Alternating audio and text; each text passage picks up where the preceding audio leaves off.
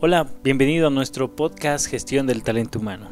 Qué gusto poder compartir con ustedes algunos artículos de interés que nos permiten mejorar nuestra gestión dentro de la organización. Hoy les quiero compartir un artículo titulado Gritos de Poder, un acto de violencia en el trabajo que crece continuamente. Según un artículo de la revista Workforce por William Flynn, describe que existen los supuestos líderes, que comúnmente son conocidos como el gerente que acosa, amenaza y grita. Pero ¿se puede explicar el comportamiento de este tipo de jefes?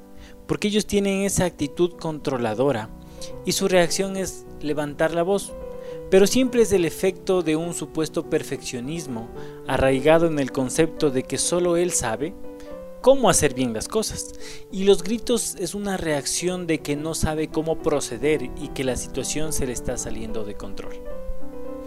Así también existen personas que están en una etapa de crecimiento en las organizaciones que quieren sentir el poder como algo muy suyo y ante su ausencia buscan aliarse con el nivel directivo para sentirse protegidos y con autoridad.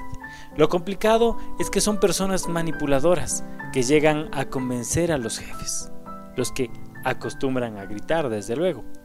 Y estos ceden competencias o muchas veces otorgan privilegios que generan malestar.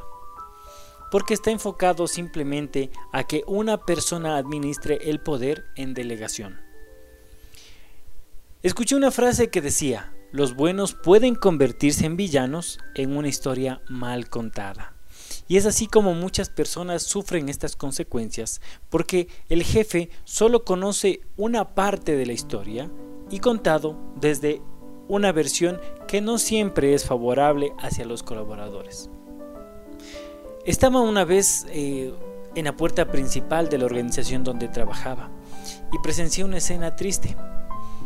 Un jefe gritón, manipulado por una empleada, trataba mal al guardia, el cual estaba encargado de la seguridad del edificio, sin darle oportunidad de explicar su versión de lo acontecido.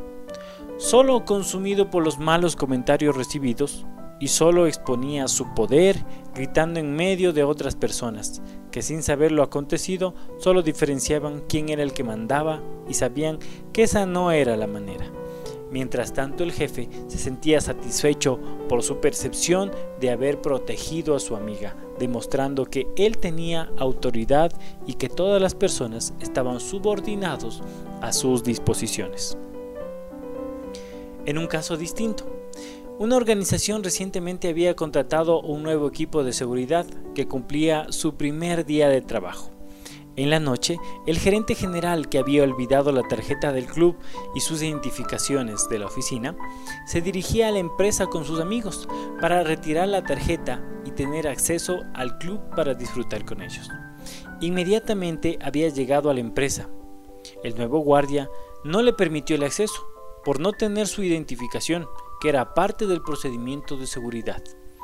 El gerente se retiró con sus amigos, aunque ellos no entendían el por qué, al ser el gerente, no había demostrado su autoridad. Mas él no hizo nada. Al día siguiente, el gerente se acercó al guardia y se presentó. El guardia apenas pudo pedir algo de disculpa por lo acontecido y se sentía muy avergonzado por el acto que había presenciado el gerente general de la organización. Pero el gerente le felicitó porque hacía muy bien su trabajo. La segunda historia es digna de ser copiada, porque demuestra el profesionalismo y su capacidad de liderazgo. Es importante diferenciar la actitud en los dos casos, porque no es sinónimo de poder el maltrato a los colaboradores. No podemos denigrar a la gente y pensar que podemos hacer o decir lo que pensamos.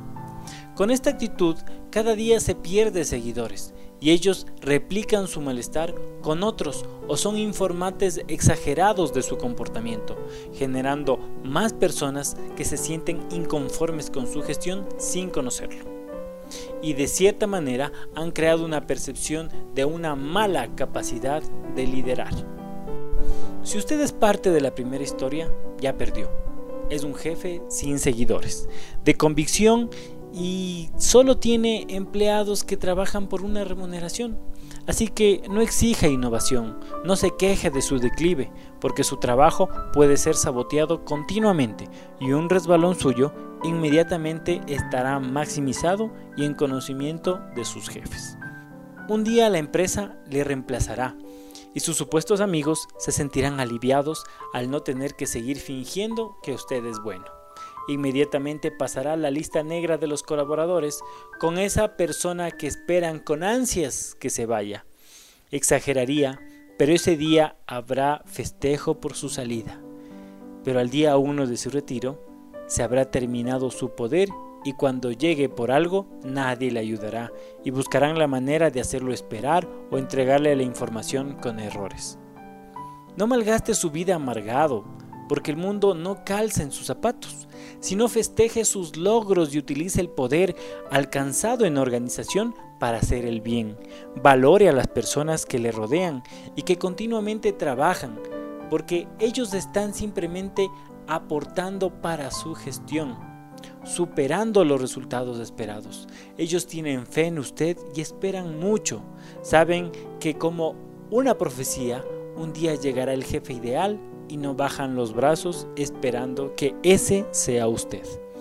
Es verdad que existen muchas personas que hacen daño a la organización y son personas tóxicas que contaminan el ambiente, pero su responsabilidad será buscar las estrategias que permitan ingresar a estas personas a cuarentena y seguir impulsando acciones que los libere, que los corrija o en el peor de los casos que los separe.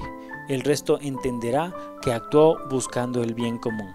Si hace esto, ya triunfó Inicialmente no será un logro económico, sino la tranquilidad y satisfacción, pero a continuación vendrá la buena paga por su actitud y persistencia. Gracias por acompañarnos en nuestro podcast.